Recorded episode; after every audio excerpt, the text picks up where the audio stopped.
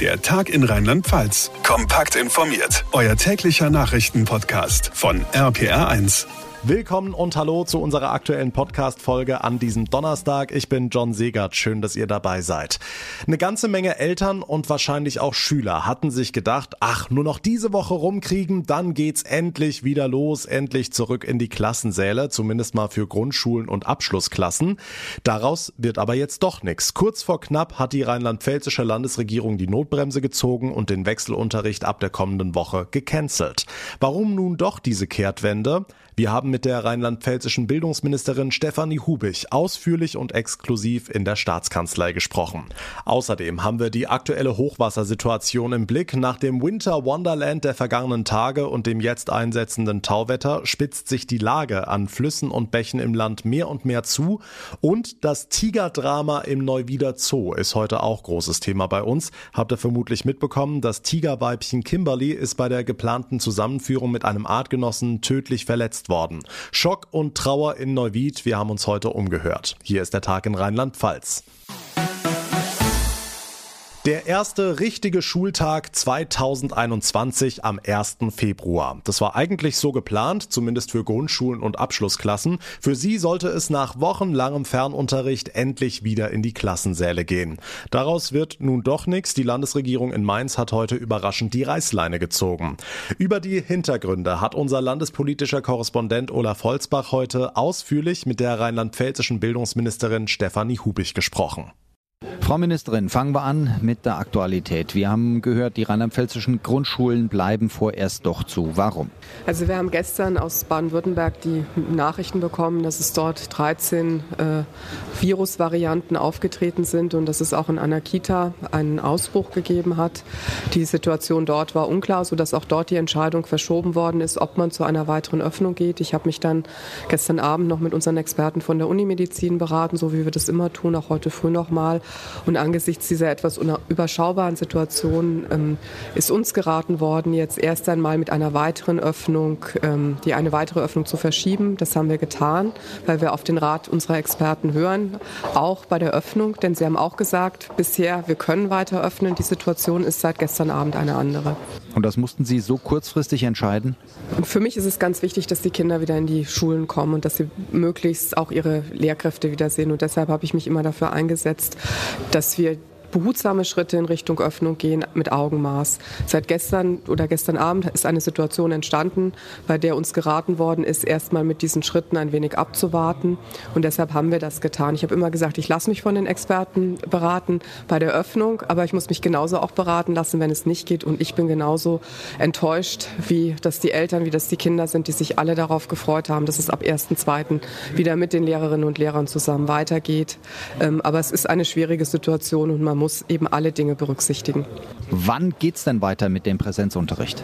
Wir haben die Entscheidung über, äh, darüber, wie es mit dem Wechselunterricht weitergeht, jetzt zunächst mal verschoben ähm, und müssen jetzt gucken, dass wir belastbare Informationen bekommen.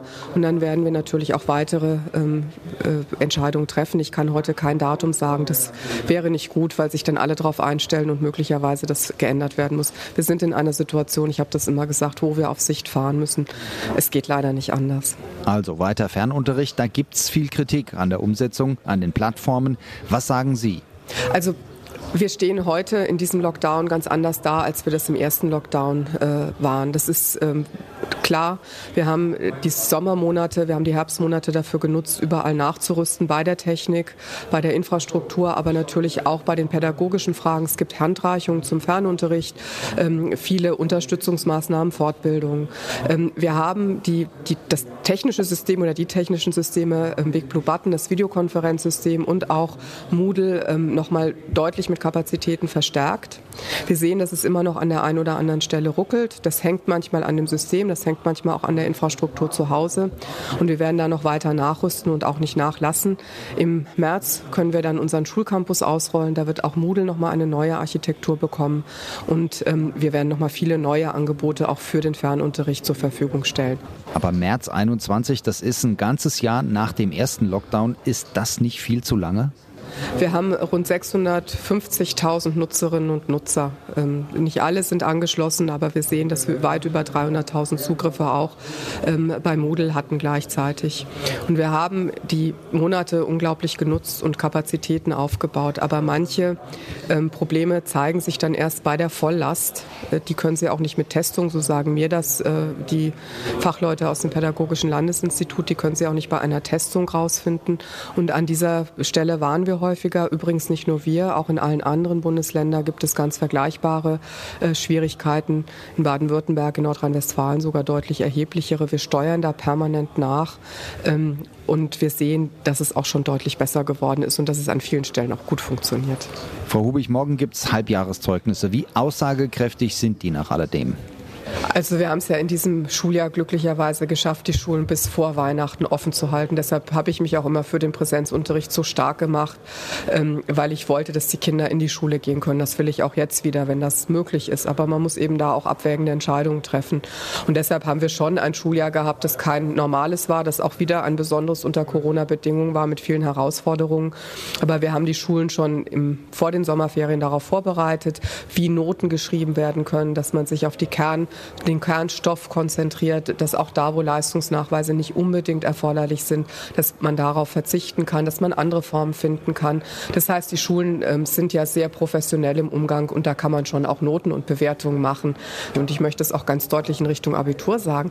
Diejenigen, die gestern ihre letzte Prüfung geschrieben haben, die können total stolz auf sich sein, dass sie unter diesen Bedingungen ihr Abitur abgelegt haben. Das ist kein geschenktes Abitur, das ist ein echt, echtes Abitur, ein vollwertiges Abitur, bei dem wir natürlich berücksichtigen, berücksichtigt haben, dass die Situation eine besondere ist. Wir wollen faire Prüfungsbedingungen für unsere Abiturientinnen und Abiturienten und auch für alle anderen Schülerinnen und Schüler. Aber das sind natürlich echte, harte Noten, klar. Okay, und die Kleinen? Auch unsere Jüngsten, die in der Grundschule, können total stolz auf ihre Zeugnisse sein. Die haben unter ganz schwierigen Bedingungen jetzt gelernt und haben sich angestrengt und haben ganz, ganz viel auch an Erfahrung gesammelt, an Wissen gesammelt und deshalb können sie stolz darauf sein. Das sind echte gute Zeugnisse, aber es sind ganz besondere Zeugnisse. Blick voraus noch, wie sollen die Schüler das alles nachholen, was durch Corona liegen bleibt?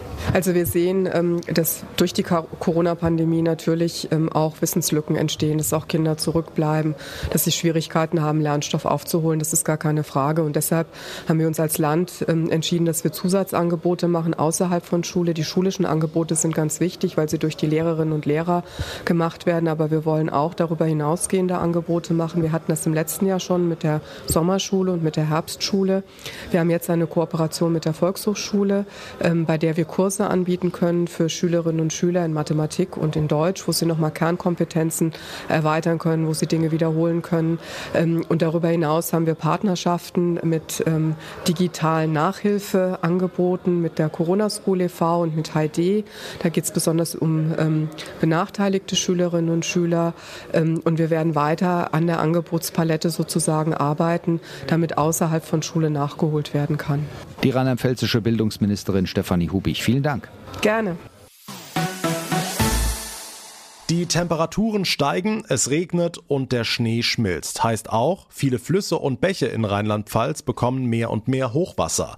Am Wochenende wird's da wohl vielerorts sehr ungemütlich werden, unter anderem am Oberrhein. RPA1-Reporter Thomas Stüber. Ja, hier könnten historische Höchstwerte erreicht werden. In Maxau, da fängt's ja an. Hier kommt die Hochwasserwelle als erstes an. Hier wird der Rhein wohl morgen Abend schon die Meldemarke von 6,50 Metern überschreiten. Und das hätte auch Folgen für die nächsten Pegel am Oberrhein, sprich Speyer, Mannheim, Worms. Benjamin Sinaba vom Wasserstraßen- und Schifffahrtsamt. Dann wird die Schifffahrt in diesem Abschnitt von der Schleuse Iffezheim bis Germersheim gesperrt.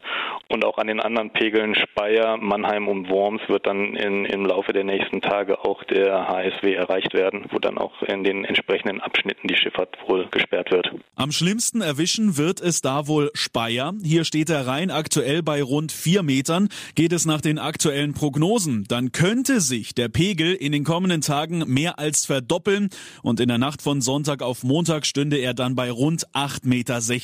Der höchste Stand aller Zeiten in Speyer waren 8,86 Meter aus dem Jahr 1882.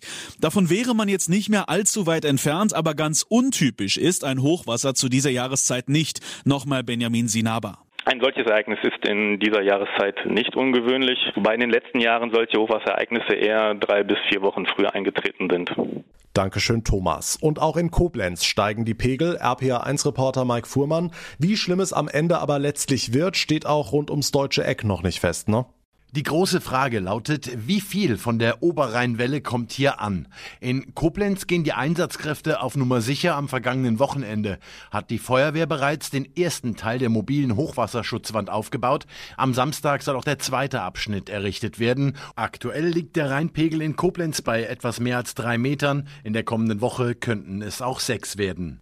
Die Rheinland-Pfälzer rüsten sich für das anstehende Hochwasser. Alle aktuellen Infos zur genauen Lage bei euch vor der Haustür sowie die aktuellen Pegelstände hört ihr immer um halb bei uns im Programm in den RPA1 Regionalnachrichten. Danke, Mike Fuhrmann. Es war eine Schocknachricht, die uns gestern Abend aus dem Neuwieder Zoo erreicht hat. Die Zusammenführung zweier Tiger ging dort mächtig daneben. Das Männchen attackierte das Weibchen sofort, als die beiden Tiere aufeinander trafen. Das überlebte die Tigerdame namens Kimberly leider nicht. Sie starb an ihren schweren Verletzungen. RPA1-Reporter Benjamin Hahn, wie geht's denn jetzt im Neuwieder Zoo weiter? Ja, erstmal gilt, das tragische Liebesunglück muss verdaut werden. Alexandra Japes, Mitarbeiterin des Neuwieder Zoos. Der Schock ist schon groß, der ist auch immer noch da, ähm, weil wir nach allem, was wir vorher beobachtet hatten, mit der Reaktion nicht gerechnet hatten. Trotzdem ähm, ist allen Beteiligten im Vorfeld bewusst gewesen, dass das eine der, wenn auch unwahrscheinlichen Möglichkeiten ist, die passieren können. Gut eine Woche nach dem Ereignis steht die schlussendliche Todesursache von Tigerkatze Kimberly noch nicht fest. Aber was wir eben sagen können, ist, dass es mit sehr hoher Wahrscheinlichkeit keine größeren inneren Blutungen gab, weil einfach das, ähm, das Muster des Angriffs, die Bisswunden, ähm, die wir uns auch hinterher nochmal auf dem Video angeschaut haben, keine lebensbedrohlichen Teile verletzt haben. Ähm, deshalb gehen wir aktuell davon aus, dass es vermutlich ein Blutgerinnsel war, was sich an einer der ähm, Wunden gelöst hat und zu ihrem Tod geführt hat. Tja, und was ist jetzt mit dem Kater Ivo? Ob der nochmal eine Chance bekommt, sich zu paaren, das müssen jetzt europäische Zoo-Experten entscheiden. Also wenn dort der Zuchtbuchkoordinator entscheidet, dass Ivo ähm, so wertvoll ist, genetisch für die europäische äh, Tigerpopulation, dass es wichtig wäre, dass wir Nachwuchs von ihm bekommen und er würde uns ein Weibchen zuweisen, würden wir uns diesen Empfehlungen wahrscheinlich äh, stellen und würden das Ganze nochmal angehen. Aber derzeit ist das nicht geplant mit ihm. Dankeschön, Benjamin Hahn. Und damit komme ich zum Ende der heutigen Ausgabe. Das war der Tag in Rheinland-Pfalz. Wenn euch unser Podcast gefällt, dann freue ich mich wie immer sehr über eine kurze Bewertung bei Apple Podcasts und wenn ihr anderen davon erzählt, damit wir viele weitere Zuhörer bekommen. Mein Name ist John Segert. Ich bedanke mich ganz herzlich für euer Interesse und eure Aufmerksamkeit. Bis zum nächsten Mal. Alles Liebe und vor allem bleibt gesund. Der Tag in Rheinland-Pfalz. Auch als Podcast und auf rpr1.de. Jetzt abonnieren.